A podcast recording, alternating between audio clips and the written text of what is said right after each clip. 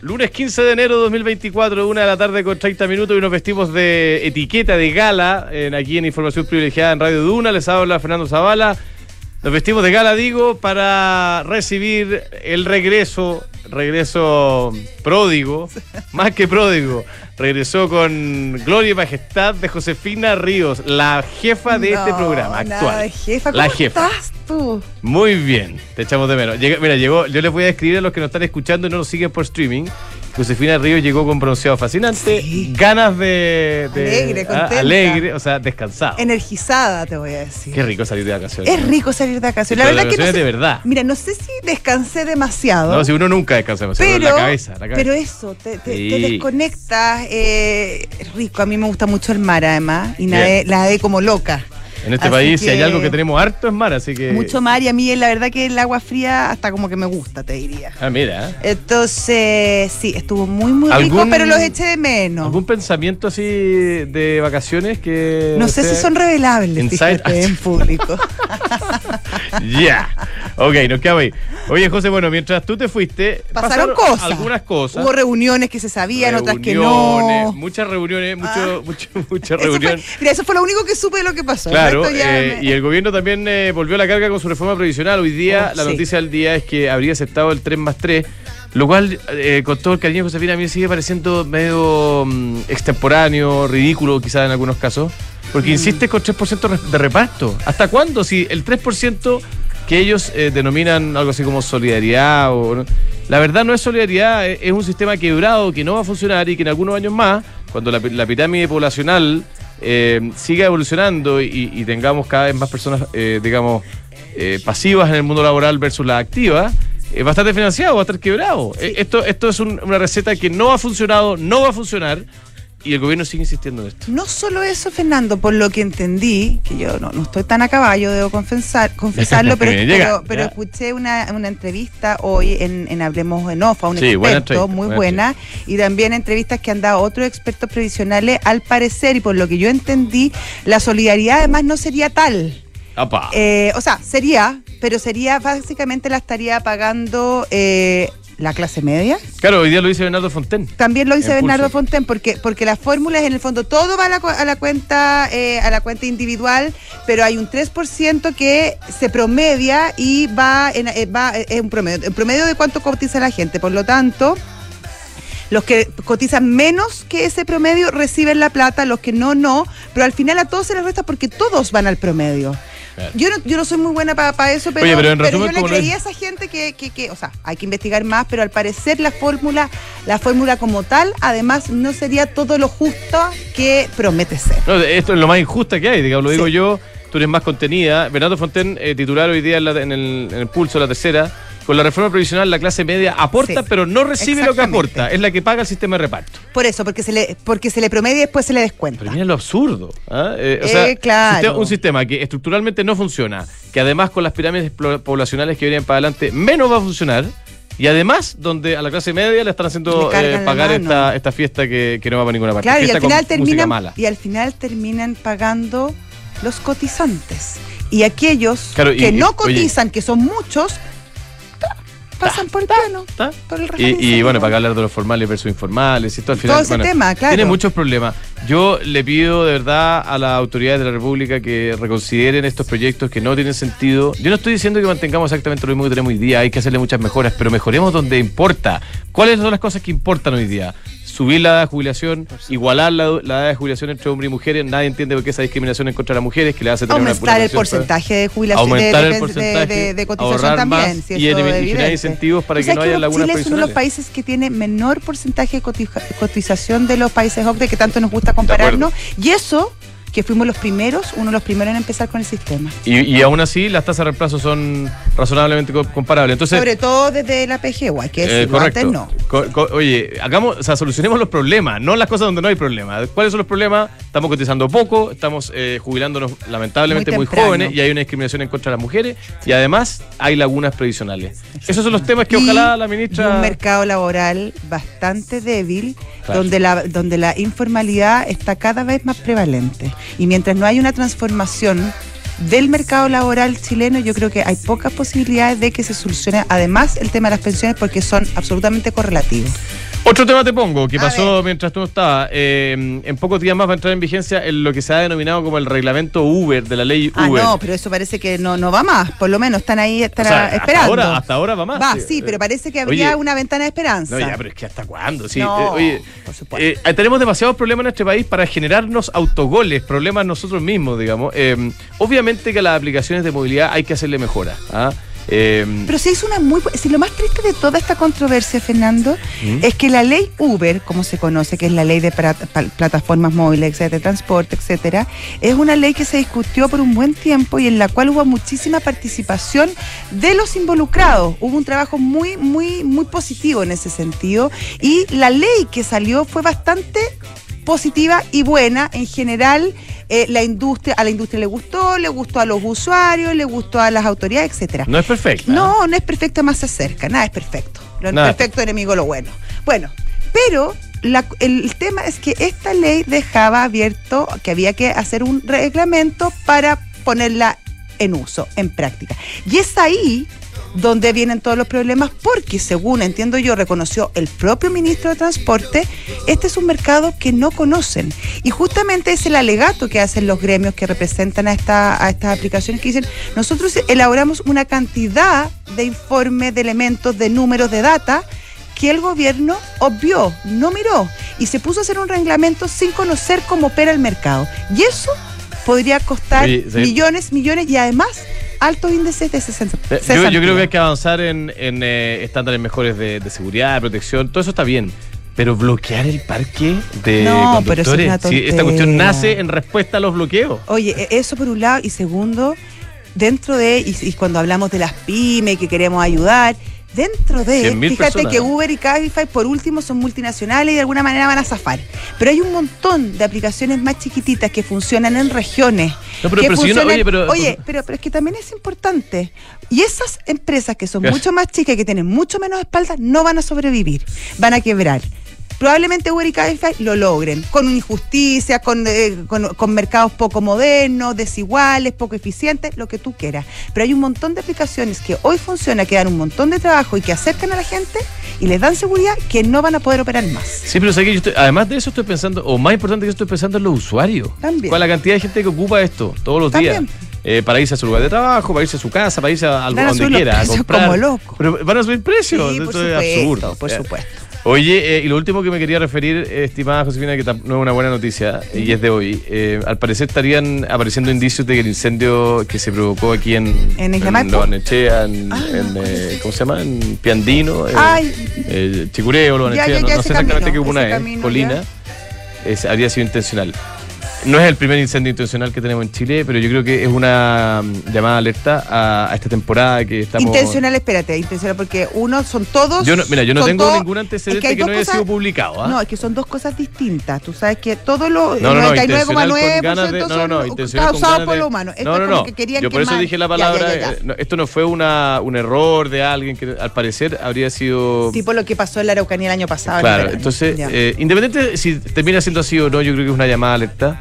Eh, lamentablemente eh, hemos tenido una temporada de, harta lluvia y está empezando a hacer calor, mucho calor en muchos lugares del país.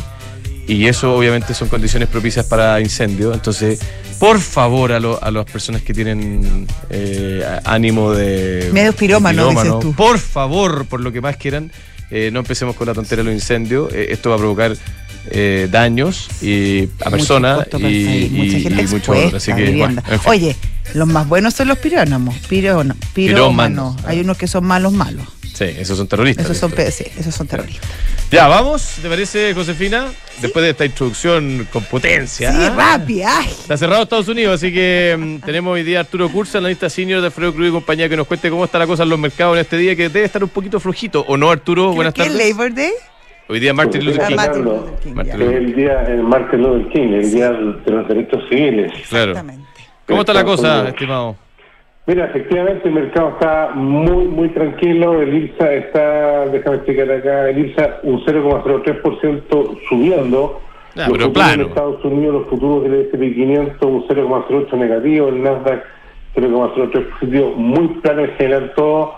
Eh, y eso se, se vio reflejado hoy día en el mercado del Datatec, que se transaron 683 millones de dólares, en circunstancias que un día más se transan 1.200, 1.500 millones, entonces hoy día estuvo muy tranquilo, el tipo de cambio está cerrando en torno a los 600, perdón, 914 pesos, después el Estado... Eh, la semana pasada en torno a 924 pesos y ahí estamos tratando de, eh, de fijar tendencia a corto plazo el tipo de cambio, hay un, hay un cebo hacia la depreciación del tipo de cambio a corto plazo, ¿de acuerdo? Producto del diferencial de tasas de interés entre Chile y México y Brasil principalmente, ¿de acuerdo? Eso queda que, eh, que vengamos, hay, un, hay, un, hay una instrucción de carga ahí, ¿de acuerdo?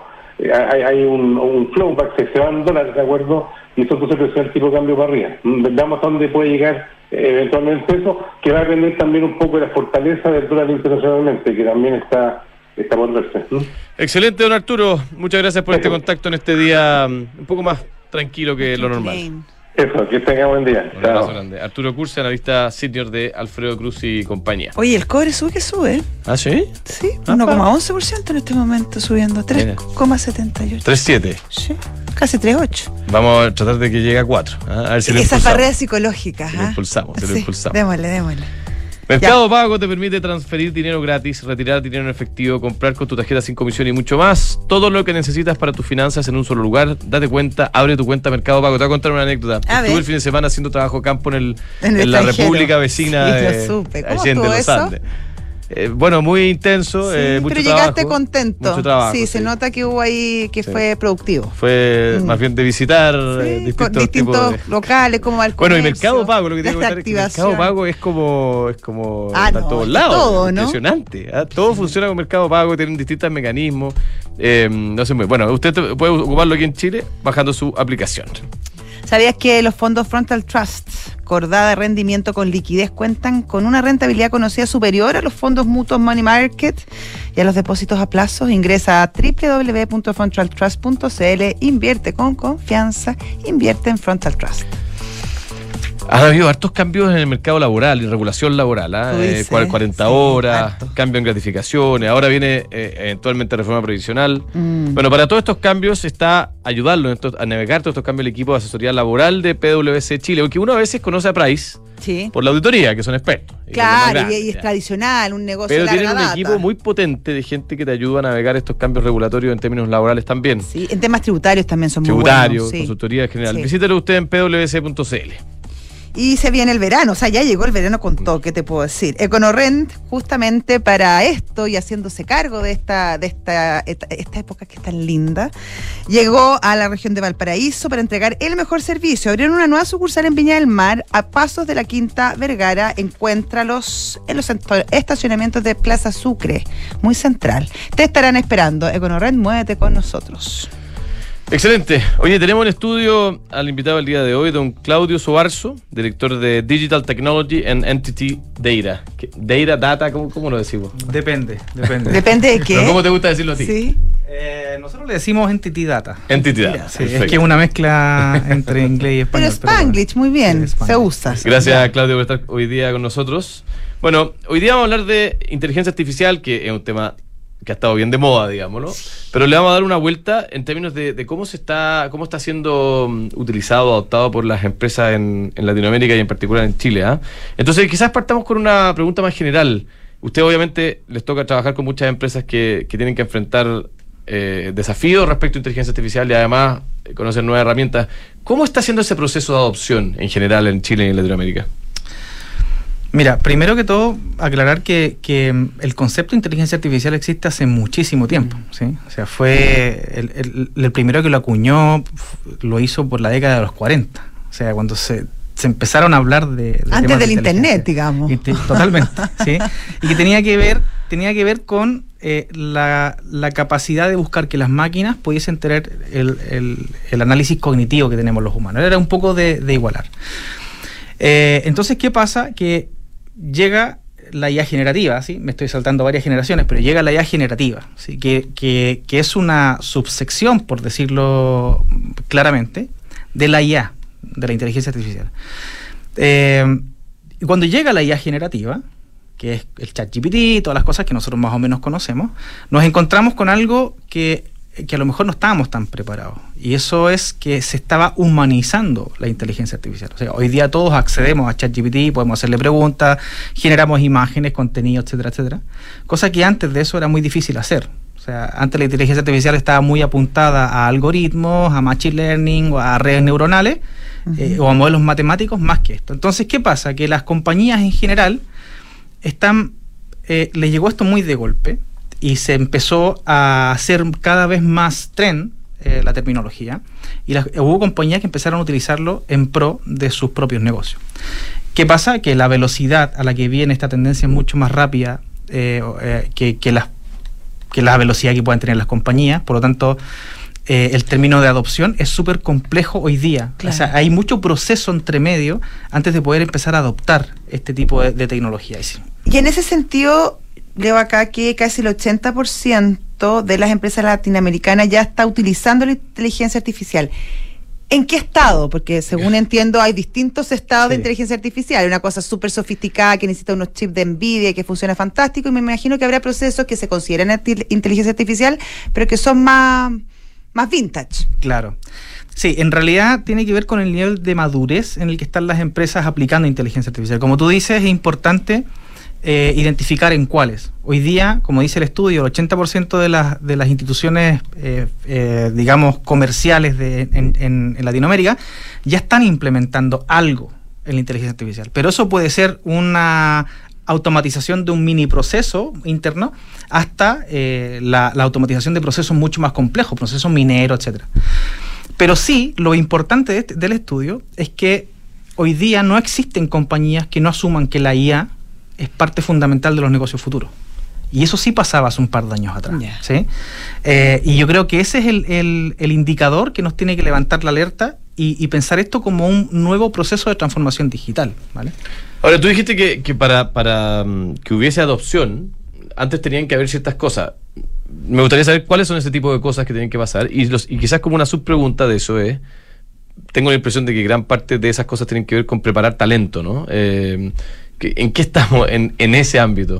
Totalmente. De hecho, eh, cuando, cuando preguntamos qué nos falta o, o, cuáles son los pasos, digamos, este journey hacia la inteligencia artificial, todo parte desde el tema organizacional del talento interno que tengo, de la cultura, eh, qué tan ágil, por ejemplo, voy a poder trabajar mis procesos. Generalmente esto le cuesta mucho más a las compañías que son más tradicionales. Y todo parte por, eh, por, por lo que indicabas tú, o sea, todo parte por la generación de talento. Hoy día eh, las compañías están optando por preparar talento interno en eh, inteligencia artificial, mandarlos a estudiar, etcétera. Pero hay también un gran porcentaje de compañías que están o contratando profesional experto o contratando compañías como la nuestra que, ya tiene servicios de ya incorporados. Pero todo pasa, el proceso de adopción pasa sin duda por temas de cultura, organizacionales y saber entender dónde estoy parado y qué es lo que tengo que navegar para poder llegar a implementar este tipo de tecnología en la compañía. Oye, eh, hoy mismo eh, no es tan novedoso porque se viene conversando hace algún tiempo, pero sabemos que hoy día comenzó Davos y dentro de ese contexto el FMI advirtió que la inteligencia artificial va a afectar casi el 40% de los empleos del mundo. Eh, esta afectación puede ser positiva, puede ser negativa. Ellos le dan un, un sesgo más bien negativo, considero yo, que dice que se va a empeorar la desigualdad general. ¿Cómo lo ves tú desde tu perspectiva?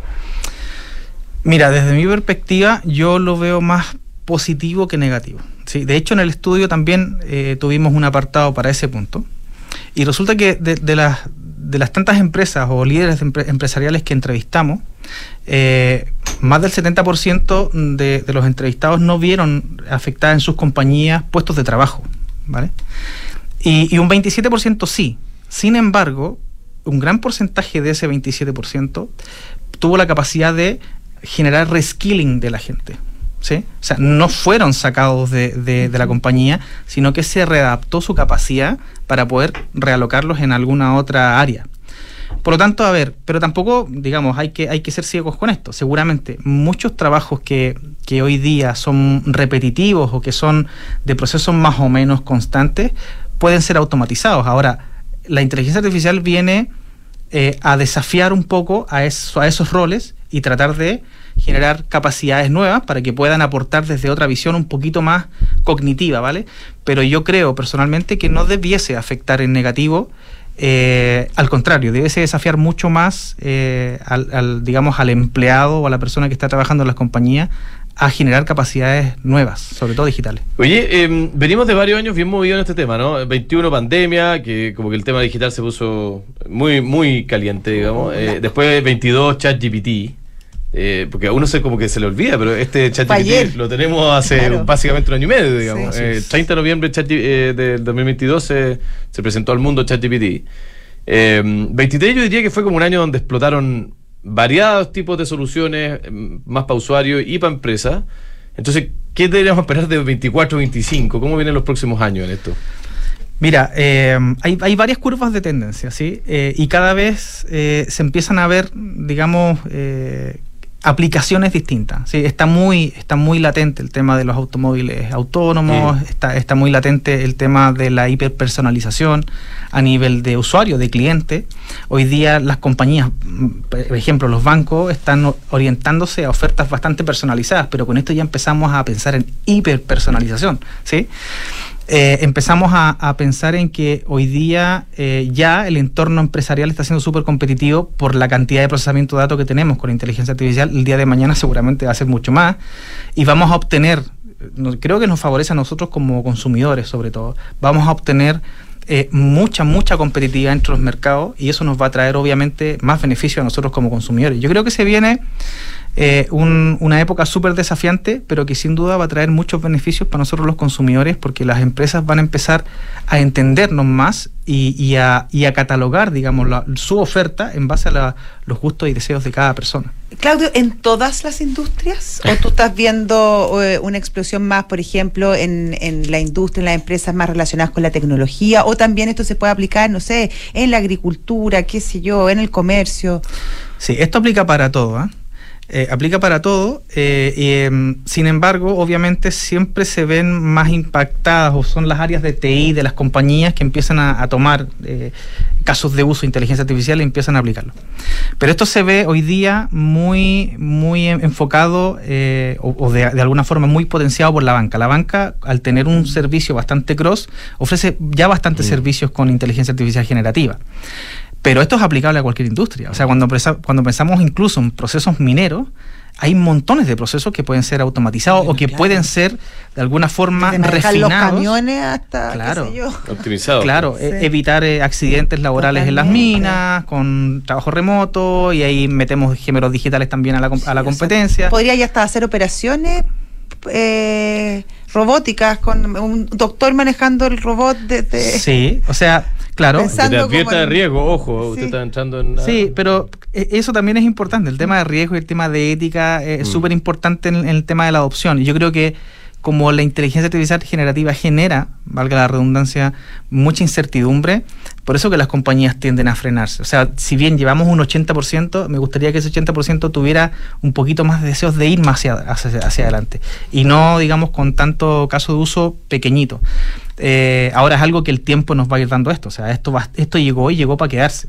Excelente, don Claudio. Muchas gracias por estar con nosotros el día de hoy. Muy interesante. Gracias, Claudio. Gracias a ustedes por la invitación. Claudio Suarzo, director de Digital Technology en Entity Data, como lo dice el mismo Claudio. Sí, pues. Oye, eh, si usted se quedó trabajando mientras todos salieron de vacaciones, le cuento que con Book es posible ser feliz en el trabajo. Book es un software integral de gestión de personas que te ayudarán a optimizar tu tiempo y el de tus colaboradores. Este verano me siento valorado y apoyado. Este verano I feel Book. Conoce la variedad de modelos Ducati con máxima tecnología y sofisticación. Y me saqué la foto de rigor, por supuesto. Sí, se nos olvidó. Era como lo más importante. Oye, hay una, hay una a la entrada. Hay una a la ah. entrada y una a la salida. ¿En ¿Te das cuenta? Pero el de la salida es nuevo, ¿no? La, la, a la entrada. La, la entrada es la clásica. La clásica. Y a la salida en el, en el duty free, digamos, de salida. También hay una. Es que yo como que por eso paso rapidito siempre. Compro, compro, unos chocolates y sigo. como ya con ganas de volver. Bueno. La Ducati que la ves en el aeropuerto, en la entrada y la salida, tiene un montón de modelos preciosos, sofisticados, tecnológico, de primera, puedes aprovechar las últimas unidades disponibles a precios muy especiales. Visítalos en Avenida Las Condes, 11.412 o en ducatichile.cl. Y Mercado G, un broker con más de 10 años de experiencia, oficinas cerquita de acá, muy fácil operar con ellos, tiene una plataforma que usted accede de su teléfono, gran variedad de instrumentos para comprar y vender. Ingrese usted a mercadog.com, resolverán todas sus dudas. Nos vamos.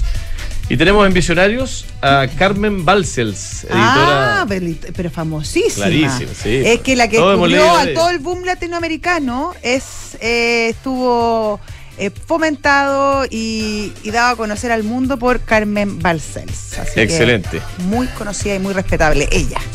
Ya, un abrazo grande. Qué bueno tenerte de vuelta, Josefina Ríos. Ay, sí. Ya. Chao. Chao. Run away.